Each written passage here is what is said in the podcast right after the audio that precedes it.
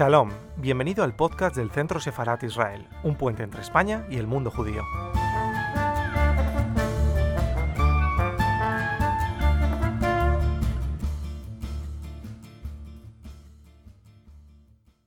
Eh, yo voy a hacer un- unas pequeñas palabras introductorias y luego voy pasando el micrófono. Eh, este libro, hay que decir que además es una excelente novela, para empezar, más allá de todas las consideraciones, que son muchas las que vamos a volcar aquí seguramente, eh, a mí me ha, me ha afectado muy en lo personal. Ahora ya sabe que eh, el, el escenario principal de esta novela, que es un pueblito, un pueblecito de la serranía cordobesa, Río Ceballos, era el, el- el pueblo de mis vacaciones de infancia. Íbamos allí todos los veranos con mi madre, mis hermanas. Mi padre se quedaba trabajando en su tienda y cuando podía venía a vernos y demás. Eh, allí en, la piscina del hotel aprendí a nadar. Allí tuve el primer beso de una niña cordobesa. Eh, tengo enormes recuerdos y todos los escenarios que Abraya describe en su novela me resultan tremendamente familiares, muy familiares, muy cercanos. Y, y también muy familiar y muy cercano el horror eh, en el que se desenvuelve parte de la acción de esta novela, eh, que no es amable con ciertos personajes. La, la realidad que yo también he vivido en los últimos años de mi vida argentina, que fue la salvaje represión de los militares eh, a todo adversario político, no solo eh, guerrillero, no solo eh, militante o sindical o de un partido político, pues se desató con una virulencia impresionante, provocó mi primer exilio interior, me fui de Buenos Aires a mi pueblo en la provincia de Salta, y un segundo exilio definitivo eh, luego del golpe de los militares aquí a, a España. Estar en, en una libreta de direcciones podía significar eh, estar condenado a muerte. Y recuerdo la conversación, una conversación de mi padre con el teniente coronel del regimiento del pueblo donde yo nací, donde vivía. Mi padre le, le reprochaba que fuera tan indiscriminada la represión. Y este militar le dijo, mira, Benjamín, si de 10 que liquidamos, uno o dos son guerrilleros, me doy por satisfecho. Esa era la filosofía, ese era, ese era, eh, ese era el clima que, que tan bien describe Braya en esta novela y eh, de lectura más que recomendable, de lectura absolutamente necesaria en tiempos de populismos tóxicos, de zarpazos de una ultraderecha intransigente en toda Europa que nos tiene a todos bastante preocupados y también aquí en España. De modo que, eh, hecha esta breve introducción, paso a darle la palabra en primer lugar a nuestra querida editora. Muy buenas tardes a todos. Muchas gracias por acompañarnos. Eh, no quiero dejar pasar la ocasión para dar las gracias a la Casa Sefarad por acogernos y a su dirección, a todos ustedes por estar también con nosotros, todos los que acompañan a Brasa y a Brasa, por supuesto, por confiar en Tierra Tribune, que para nosotras fue toda una sorpresa, una sorpresa muy, muy agradable, porque además eh, eh, no ya porque él es eh, encantador, sino porque el manuscrito que nos llegó es un manuscrito que tiene una trama envolvente, con unos personajes absolutamente creíbles, perfectamente construidos. ¿Y qué se le puede pedir más a una novela? Pues en principio como editora nada más. Pero es que esta novela sí tiene más, tiene mucho más. Porque es increíble leer, yo creo, vamos, o lo que yo he ido entendiendo en la novela, cada vez que iba leyendo un párrafo, iba pensando, iba saboreándolo, y creo que lo bonito de este libro es ir haciendo eso, ir saboreándolo, no leerlo, porque se puede leer muy fácilmente, entre comillas, pero lo bonito de este libro es saborearlo, porque merece la pena. Entonces, decir que, digo que Casa Sefaraz es importante, creo que eh, es un lugar donde efectivamente a mí me gustaba que hiciéramos esta presentación, porque el tema judío es latente en todo, durante toda la novela. Y quiero destacar algo que a mí me llamó mucho la atención y estoy completamente de acuerdo, como lo planteó Hablas en su novela. En determinados momentos, efectivamente, eh, creo que la ignorancia es el mal de todos los males, ¿no? Y, y, en esta novela se representa, en cierto modo, esa ignorancia, esos ciertos bulos que corren sobre ciertos temas, en este caso el tema judío, y se habla sin conocer qué es, qué, hay detrás. De, este me cuenta esto, yo me lo creo y aborrezco algo. Es que no tiene ningún sentido, ¿no? Y quiero hacer hincapié en eso porque es algo que a mí me llamó la atención. Estamos en casa separada y me parece importante hacerlo. Por lo demás, nada más eh, decir que para, para Tierra Trivium fue un regalo y estaré siempre agradecida. Abraza.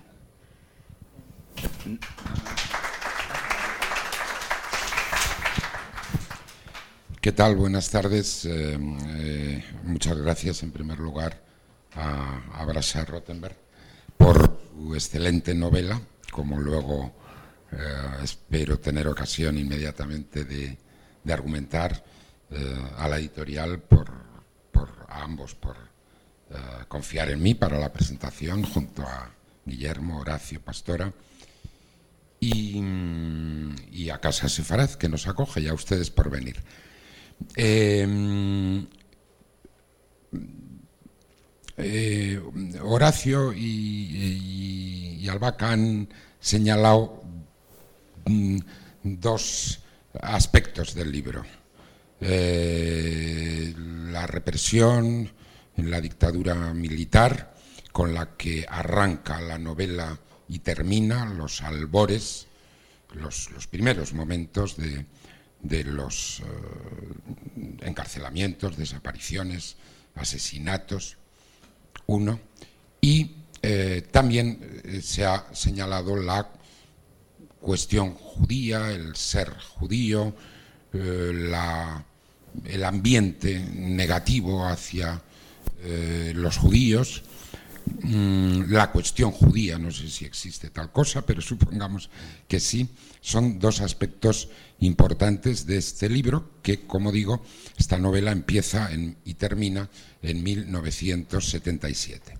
Y el grueso de la novela, el 90% de la novela, no es acá un medidor, transcurre en 1942. Y esta novela, y ahora voy a decir algo nuevo, para mí, entre la importancia política, ideológica, histórica que tiene, tiene una importancia literaria basada en otra cosa. Es una novela de iniciación.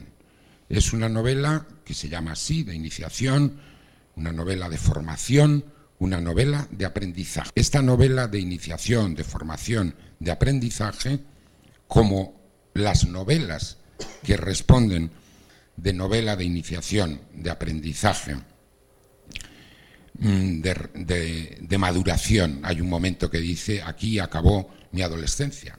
Es decir, que efectivamente Abrasa cuenta el, el, el, el tramo final hacia la, mm, hacia la madurez. Este... Bueno, buenas noches, buenas tardes a todos. Y, solo decirte gracias, Abrasha, por, por estar aquí contigo en un día tan especial, presentando esta historia alucinante impresionante. Y os voy a leer un, trocito de un capítulo de uno de los momentos quizá más incómodos, difíciles por los que pasa nuestro protagonista, Travin. Nos sentamos a la mesa.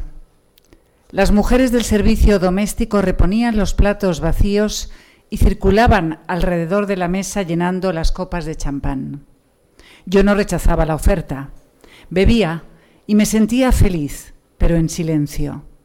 No quería que un ataque de mitomanía verbal a la cual yo era tan propenso arruinara mi fugaz prestigio. Doctor, preguntó la rubia de cabello corto, ¿Nuestros muchachos siguen eliminando la carroña en las zonas conquistadas? No lo dude, respondió el doctor. Se trata de una prioridad política. Su respuesta me hace feliz, comentó la rubia. Me importa que Alemania gane la guerra, pero más que elimine para siempre a esa ralea inmunda. Sin ellos, el mundo será más respirable. Yo los odio, sí, lo confieso. Odio a los judíos, los odio, exclamó enfatizando dramáticamente la frase. Descubrí una mirada inquieta en el ingeniero y la indiferencia etílica del juez. El ingeniero me sorprendió. ¿Por qué odia tanto a los judíos? ¿Cómo por qué? respondió la rubia de cabello corto, sorprendida ante la obviedad de la pregunta. Por lo que todo el mundo sabe. ¿Todo el mundo? Yo no lo sé. ¿Podría ilustrarme un poco? Contestó el ingeniero ante mi estupor. El ingeniero sabía que yo era judío y me estaba ayudando discretamente. La rubia de cabello corto enmudeció desconcertada por la pregunta, pero de inmediato recibió la ayuda de la otra, la de cabellos largos. ¿Nos está poniendo a prueba, ingeniero? Le voy a responder de inmediato por si está mal informado. En primer lugar, por deicidas, porque asesinaron a Jesús, nuestro Señor. Ese antecedente bastaría para condenarlos, pero hay más. El ingeniero la interrumpió. Jesús fue condenado y crucificado por los romanos. Además, era judío. Ingeniero, no diga estupideces. ¿Cómo se le ocurre decir que Jesús era judío? No sea blasfemo. Jesús fue siempre católico. De judío nada. El ingeniero intentó interrumpirla en vano. La rubia siguió con su discurso. Permítame que le explique por qué los odiamos. Son aves de rapiña, usureros sucios. Roban niños cristianos para beberse su sangre. Enemigos del país donde viven. Se apoderan de nuestras riquezas y a veces se disfrazan de cristianos.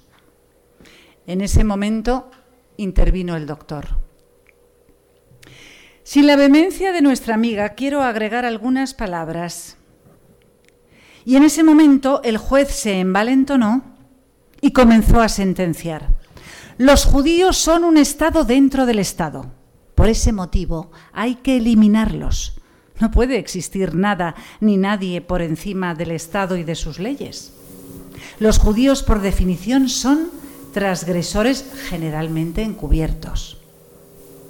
¿Y cómo podemos descubrirlos si están infiltrados en nuestra sociedad disimulando su condición y sus intenciones? Preguntó una de las rubias mientras se embuchaba un trozo de jamón regándolo con una copa de champán. No sé qué pasa aquí. Un sol implacable, sumado al alcohol, había creado una atmósfera extraña. Y aunque todos parecían estar de acuerdo, yo tenía la sensación de que cualquier gesto inapropiado podía generar un conflicto.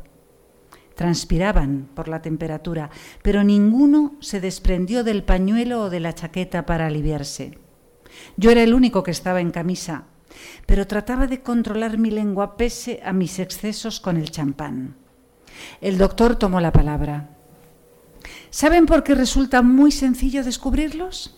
La respuesta está en la filosofía. ¿En la filosofía? Muy complicado para mí. Soy reacio a las elucubraciones, pero continúe con su doctrina, doctor. Intervino el juez, algo perdido en su baño alcohólico. Porque me niego a interrumpirlo. Lo escucho. Señores, continuó dirigiéndose a la mesa, estamos ante una revelación trascendental que nos permitirá, mediante la filosofía, desenmascarar a todos los criptojudíos del mundo. El doctor lo miró desconfiado. Sabía que estaba algo pasado de alcohol, pero lo estaban todos. Continuó.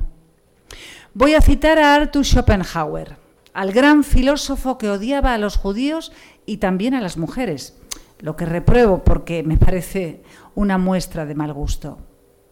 Decía Schopenhauer, Dios dio a los judíos un olor especial para que pudieran reconocerse. En latín, faetus judaicos, un olor a judío, un olor único. Tenemos la solución, gritó desaforado el juez. Oler, oler judíos. Y excitado por su hallazgo preguntó, ¿habrá algún judío entre nosotros? Dios nos libre, exclamó una de las rubias. Yo huelo Chanel número 5. Una forma de disimularlo, comentó el ingeniero riendo. ¿Por qué no comenzamos a buscar judíos ahora? Aquí, entre nosotros, insistió el juez cada minuto más desaforado. Me parece un juego encantador. Tal vez descubramos algo que nos sorprenda. Existe un riesgo, comentó el ingeniero. Schopenhauer menciona la palabra reconocerse, lo que significa que quien descubre a un judío también debería serlo. Tendremos, como diría un judío, dos judíos al precio de uno. Un gran negocio. Me parece una premisa falsa. Si fuera verdadera, ningún cristiano podría descubrirlos, dijo la rubia de cabello corto. Y la Inquisición no se quedó corta. Tiene razón mi hermana, adujo la otra rubia. Yo me refería al olor, pero también se lo reconoce por las narices, señaló el doctor. Ese indicio puede ser falible, reflexionó el ingeniero. Muchos cristianos tenemos narices largas, empezando por mí. El doctor le respondió con ironía, por algún motivo será. Le sugiero que no lo averigüe. El ingeniero respondió, no se mire al espejo porque usted también puede sorprenderse. El doctor esbozó una sonrisa. Vayamos a lo complejo, al olor, al faetus judaicos gritó el juez desbordado por el alcohol. Yo no soy judío y me siento capaz de descubrir a cualquier judío clandestino y ahora mismo lo haré. El juez se puso de pie y sin darme tiempo a reaccionar, apretó mi cabeza con sus manos y como un payaso estúpido comenzó a olerla y a gritar. ¡Eureka! En mi primer intento descubrí a un judío, un judío finlandés. Soy un genio. Yo no sabía cómo reaccionar. Sonreí forzadamente, pero el juez apretaba con fuerza mi cabeza, bajaba la suya para olerme y fingía una mueca de asco. Este olor a judío da asco. ¿Cómo pueden soportarlo? La sonrisa se había borrado de mi rostro y una sensación de rabia comenzó a dominarme. José María, por favor, déjese de bromas. Ya es suficiente. ¿Suficiente? Reconoce que olés a judío. El ingeniero intervino. José María, basta. No me gustan tus juegos pesados. Además, estás poniendo en una situación incómoda a tu invitado. También a nosotros. El juez comenzó a aflojar sus garras y nuevamente se acercó a mi cabeza fingiendo que aspiraba su olor. Parece que me equivoqué y bajó la cabeza para olerme. No es un olor a judío, pero se le parece porque éste no se baña nunca, agregó forzando una carcajada. Sentí mi palidez y mi impotencia, pero nada hice. El ingeniero se acercó al juez y le dijo algo que no pude escuchar.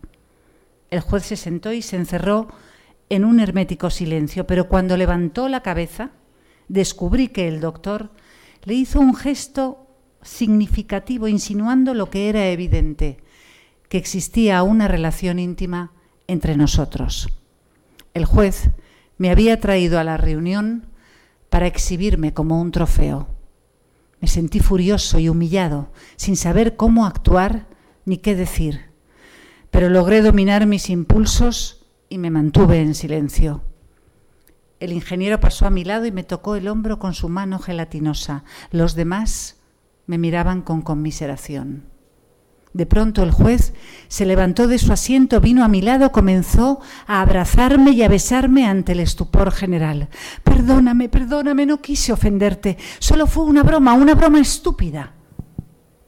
Con todas las fuerzas que me restaban, me desprendí de los brazos del juez, me puse de pie y dije, me tengo que ir. Adiós. Adiós respondieron el doctor y las hermanas. Nadie intentó detenerme. Escuché la voz del ingeniero y un ya nos veremos. Yo intentaba entender con mucha dificultad lo que había sucedido.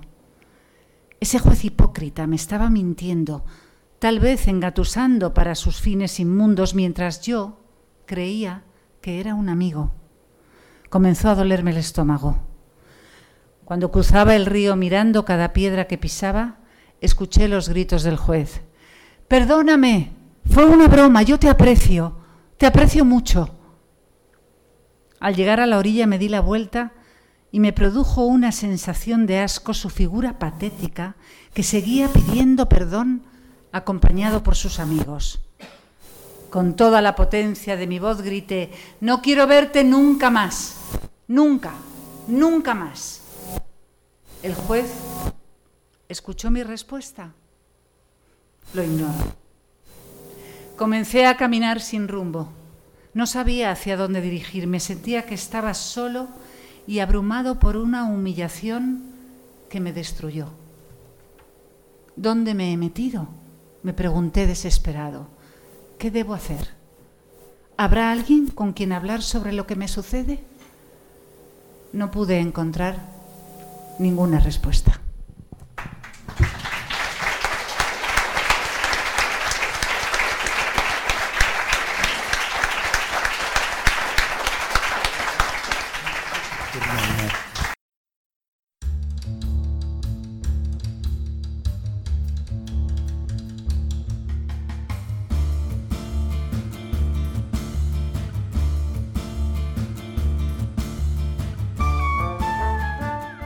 Estás escuchando el podcast del Centro Sefarat Israel. Gracias por seguirnos.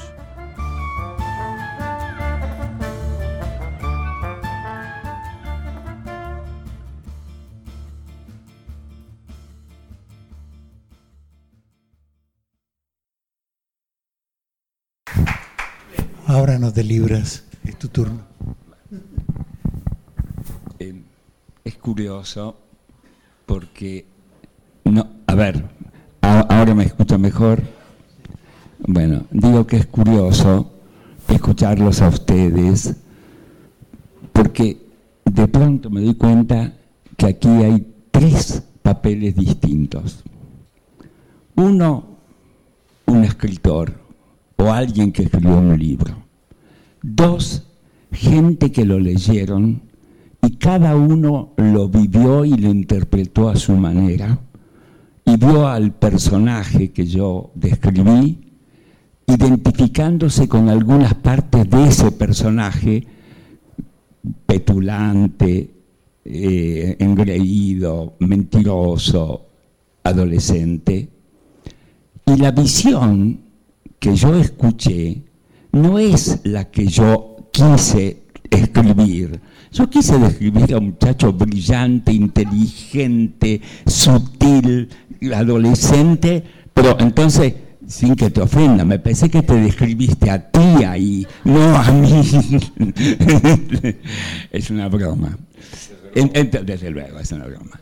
Eh, el personaje tiene esas características y tiene otras adicionales que yo valorizo y que tú señalaste muy bien, un libro iniciático, donde él termina por hacerse a sí mismo un juramento. Nunca más voy a mentir, nunca más voy a hacer lo que me hice ahora en esta, en esta historia. ¿Lo cumplió? Yo lo dudo, yo lo dudo. En todo caso, también hay un fenómeno diferente. Ustedes que han venido acá sin haber leído el libro y han escuchado varias vers- versiones del mismo con sutiles diferencias. Cada uno lo vivió en función de su propia manera de, de- de metabolizarlo. Para mí, cuando lo escribí, no, no, no pensé que el personaje iba a ser el que, el que apareció. Era otro. Cada uno empieza a tener su vida propia. El autor, el personaje, los lectores y el público. Y como me dijeron que, tienen ganas de hacerme algunas preguntas en relación al libro o a lo que sea, aquí me tienen. Hay una luz muy fuerte que me dan los ojos, con lo cual voy a confesarlo todo.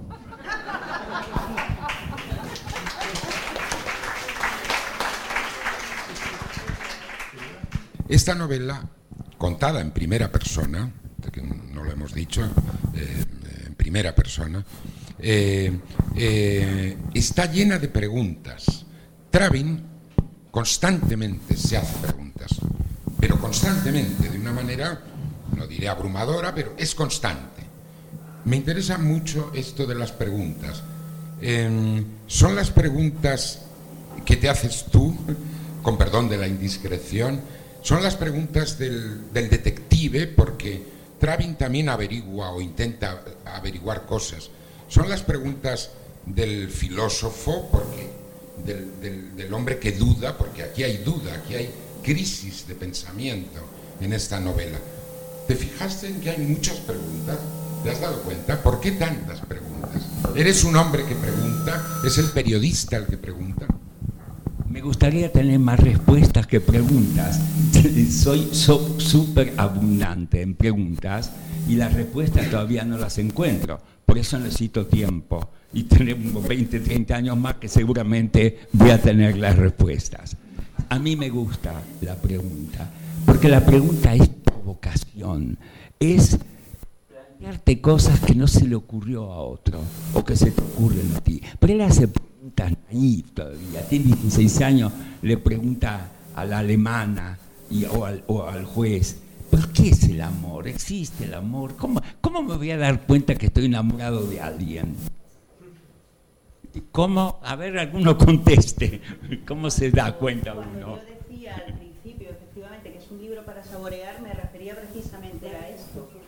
Que, decía que cuando decía al principio que es un libro que hay que saborear, me refería precisamente a esto. Que es un libro que como lector a, la vez que él se pregunta, tú te preguntas, o en mi caso particular, yo he ido también preguntándome y pensando muchísimo. Entonces va reflexionando sobre todo lo que él va manteniendo, sobre todo lo que él va exponiendo, y creo que, efectivamente estoy bastante de acuerdo con lo que ha comentado Manuel en muchas cosas. Sí, sí, sí. Eh, creo que el sentido del humor es fundamental para que, esta novela sea la novela que es, para que el lector siga leyendo. Como comenté al principio, efectivamente, es una trama ágil que te va llevando, que te va envolviendo, pero creo que es fundamental ir parando. A mí, eh, como todo libro que tiene una trama entretenida, te gusta ir deprisa para saber qué pasa. Pero yo mi recomendación es que vayan despacio, lo vayan saboreando y vayan disfrutándolo y recapacitando y pensando y aprendiendo, porque tiene mucho el libro que enseña muchas cosas. Eh, eh, estoy de acuerdo muy, con, la versión que ellos. Sí, eh, yo quiero hacerte una observación.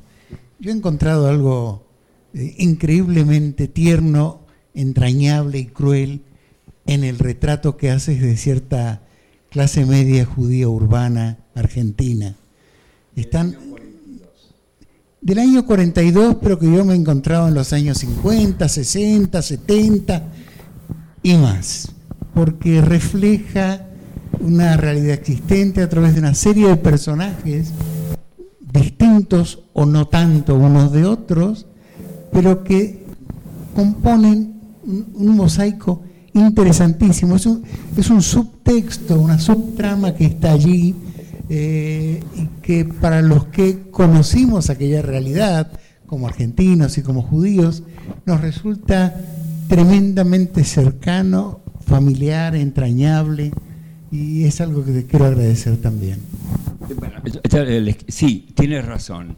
Ahí hay tres capas diferentes de judíos que son venidos del pequeño proletario mm, que aprende algún oficio mal, como el padre de Travin, las primeras amigas, que es una capa un poco superior, que ya en vez de estar en la zona más pobre del barrio judío de aquella época, avanzan un poco y tienen una tienda en un lugar un poco más prominente, y el tercero, que es esa señora que se dedica, le interesa la literatura, está con su hija, que ya es un nivel más culto y también económicamente más sólido. Yo no me di cuenta de esto. Ahora que me lo preguntaste, pues hay que preguntar.